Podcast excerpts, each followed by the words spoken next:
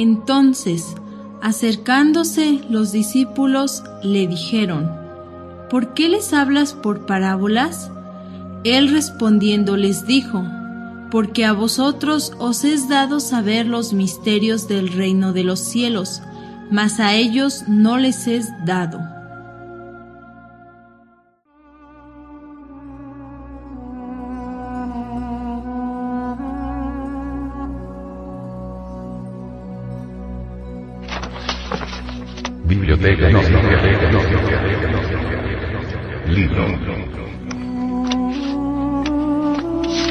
Pisti Sofía. Develada por el venerable maestro Samael Aún Weor.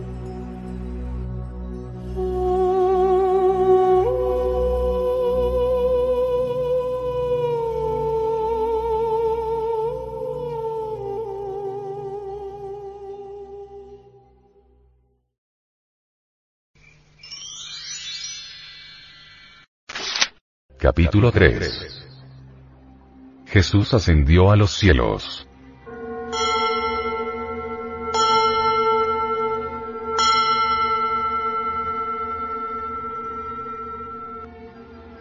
Sucedió entonces, cuando la fuerza luminosa descendió sobre Jesús, que gradualmente lo envolvió por completo.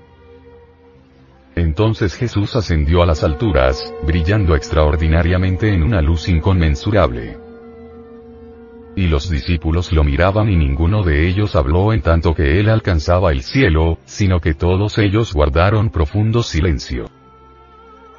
Esto sucedió en el decimoquinto día de la luna, en el día en el cual la luna está llena, en el mes de Tibi. Incuestionablemente, es mediante el misterio 15, que es el del tipón Bapometo, como puede realizarse la ascensión del Cristo íntimo en nosotros. El misterio del Bapometo se resuelve con el sexto misterio, tú lo sabes. Jamás pudo faltar la figura hermética del Bapometo en las casas de los viejos alquimistas medievales. La alquimia y los alquimistas agitaron toda la Edad Media. Los alquimistas medievales pudieron salvarse gracias a que decían estaban buscando la fórmula para hacer oro, que su anhelo era ayudar al rey, al gobierno, en cada nación. Así de esa, de esa, de esa forma de esa, y de ese modo escaparon de la hoguera. Se les llamaba también los sopladores.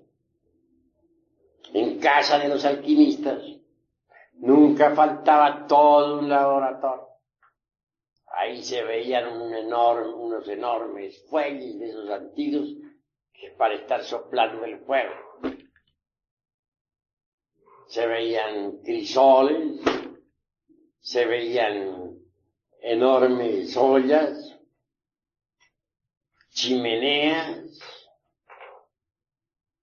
etcétera, etcétera, etcétera, todos los utensilios propios del laboratorio. Cuando alguien visitaba la casa, sabía que se encontraba en presencia de un alquimista. Algunos hasta podían fabricar jabones también como para disimular la cosa. Pero por lo común, todos esos artefactos y utensilios del laboratorio no eran más que el símbolo viviente del cuerpo de doctrina. Se habían tomado la alquimia de Egipto, la trajeron a Europa los árabes y la aceptaron muchísimos monjes medievales, eminentes maestros, etc. Ahí tenemos como para citar algunos personajes al abate Tritemur, un monje benedictino, alquimista. Fue el maestro nada menos que de Paracelso, otro gran médico y alquimista, que logró la transmutación del plomo en oro y, que también consiguió la piedra filosofal y el elixir de la larga vida. Paracelso aún vive todavía. personalmente yo le conozco. Quienes crean que Paracelso murió están muy equivocados. Y en cuanto al doctor Juan Fab, médico encantador y mago, que viajara en su caballo desde Praga hasta Varsovia, que asombrara a todo el mundo en aquella época, transmutó el plomo en oro y aún existe. El único que sí no logró mayores triunfos de entre los tres discípulos del abate Tetem fue Cornelio Agripa. Este hombre cometió el error de ponerse a teorizar. Se pasó su vida razonando, sacando silogismos, prosilogismos, metido dentro del círculo vicioso del razonamiento. Cuando quiso hacer la gran obra, ya estaba muy viejo. No pudo, murió. Le sorprendió la muerte luchando por disolver el yo, queriendo tomar posesión de sí mismo. Pero no llegó. Fracasó. Lucifer, Bapometo nos otorga el impulso sexual mediante el cual es posible la realización de la gran obra. Cuando herimos de muerte al Bapometo con la lanza de Longinus, transmutamos el plomo en oro. Transmutación sexual resulta fundamental para la cristificación, ese es el misterio de Bapometo. Indudablemente, resultaría absolutamente imposible cualquier transmutación metálica si derramáramos el vaso hermético. Quienes aprenden a usar inteligentemente el impulso sexual pueden realizar la gran obra. La ascensión del Cristo íntimo en nosotros se hace absolutamente posible cuando se comprende el misterio 15 que es el mismo que el de Lucifer, Bapometo.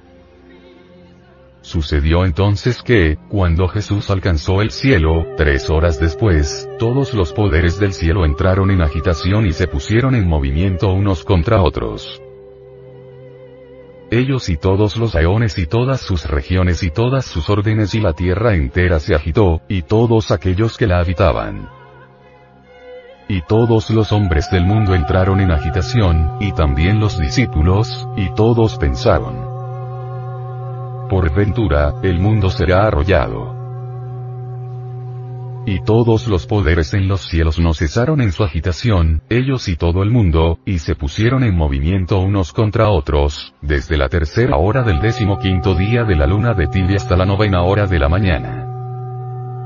Y todos los ángeles y sus arcángeles, y todas las fuerzas de lo alto, alabaron a los interiores de los interiores para que todo el mundo oyera sus voces, sin cesar, hasta la novena hora de la mañana.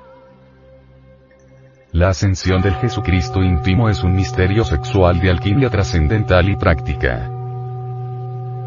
Ciertamente, la ascensión del Cristo en nosotros resulta clara mediante la sabia combinación de los tres amens, quiero referirme en forma enfática a las tres fuerzas fundamentales de la naturaleza y del cosmos. Las tres fuerzas, positiva, negativa y neutra, sabiamente combinadas en la fragua encendida de Vulcano, originan la transformación humana, la ascensión de Cristo en nosotros. Estela Maris, la divina madre Kundalini, orienta al navegante en el borrascoso océano. El Cristo íntimo victorioso es el Cristo rojo. El Cristo revolucionario, el Cristo rebelde, hace estremecer a todas las potencias del bien y del mal. El Cristo rojo nunca podía ser comprendido por las potencias del bien y del mal. Todos los poderes del cielo se agitan y se ponen en movimiento, unos contra otros, ante los extraños procederes del logos revolucionario. En realidad, todos los seres, todos los aeones y todas las regiones del árbol de la vida y sus órdenes, se agitan ante el Cristo rojo.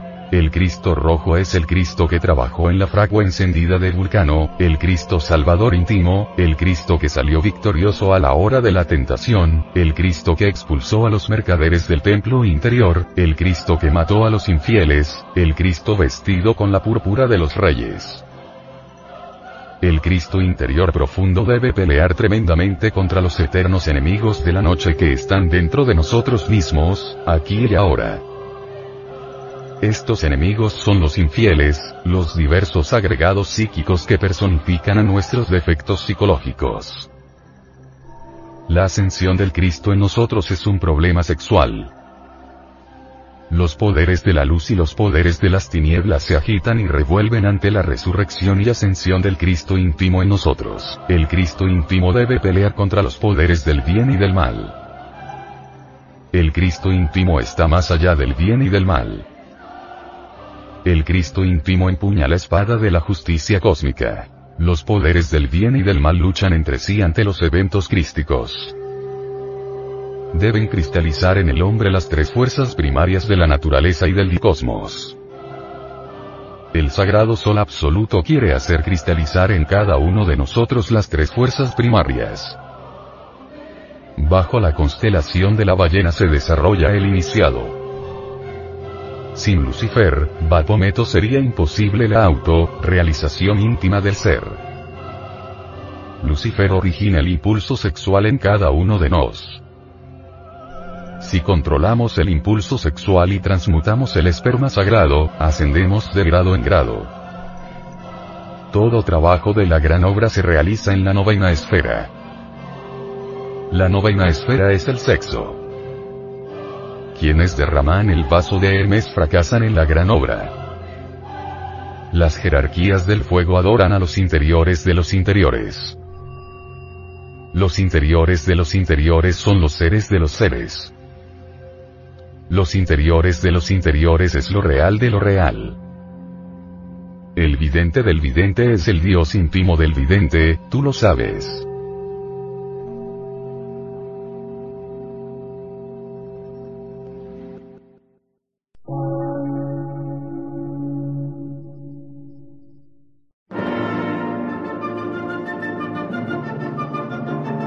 Emisora, gnóstica, transmundial. Una nueva civilización y una nueva cultura, sobre la faz de la Tierra.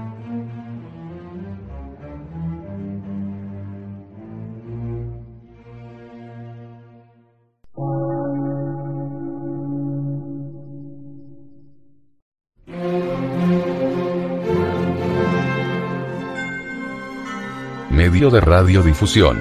Científico, artístico, místico y filosófico. De la Asociación Colombiana de Centros de Estudios Gnósticos, Antropológicos, Psicológicos y Culturales. A.C.